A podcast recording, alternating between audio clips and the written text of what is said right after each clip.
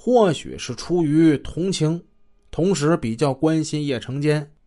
他像大姐姐似的，时时维护着叶成坚，不让别的大孩子欺负他。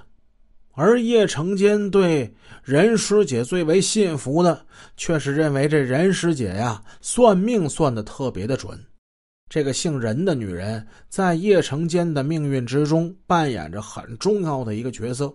以后的叶成坚每逢大事，只要可能的话，他都得找他这师姐为他补上一卦。时间来到一九七九年，正是这个任师姐对叶成坚说：“说你呀，命中有大财，得到南面岛上去寻找。”这才坚定了叶成坚偷渡香港的决心。随着七十年代的偷渡期，于一九七九年潜入香港的叶成坚，不仅没有得到什么大财，而且生活呢相当的窘迫。他跟人一起合住在一个狭窄的出租屋，外出打工还得受那些加入帮派的浪迹街头的烂仔的欺负。叶成坚原本以为说：“我到了香港，即便是不能一夜暴富，我起码一日三餐混个风风光光应该不难吧？”可是这一切出乎他的想象，自己现在生活没有着落，三餐也成了问题。叶成坚在内地闯荡江湖时学到那些小手段、小伎俩，在香港啊。根本就不好使，这些东西在早就见识过三教九流多种骗术的香港人眼中，简直就是猴子堆里翻跟头，不屑一顾。如果叶成坚老老实实做点小本生意，或者像大多数普通人那样打工上班过过日子，在香港他也并非说没法活下去。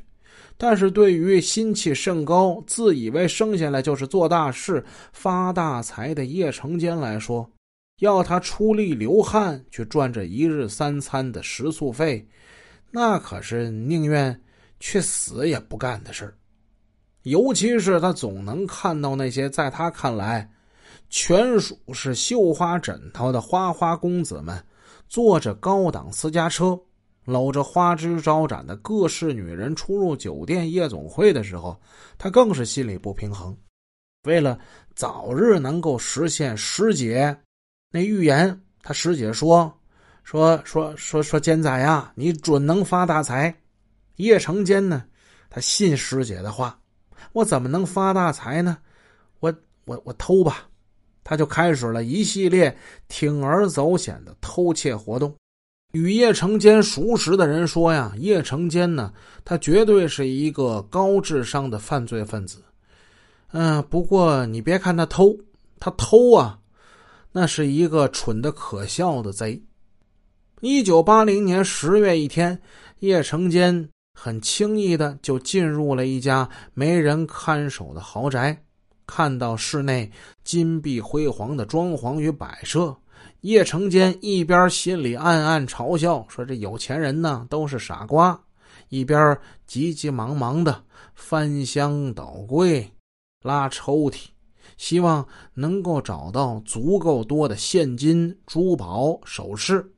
可当他为无法开启那坚硬的保险柜而焦躁时，忽然看见几个全副武装的警察突然冲进房内。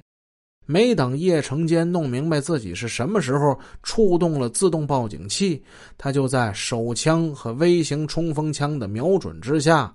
他被反潜二倍给扣上了。一九八四年六月，叶成坚因盗窃被抓，同年十月再次因盗窃行为被判监禁六个月。叶成坚他不是一个成功的窃贼。在香港行骗也多次失手。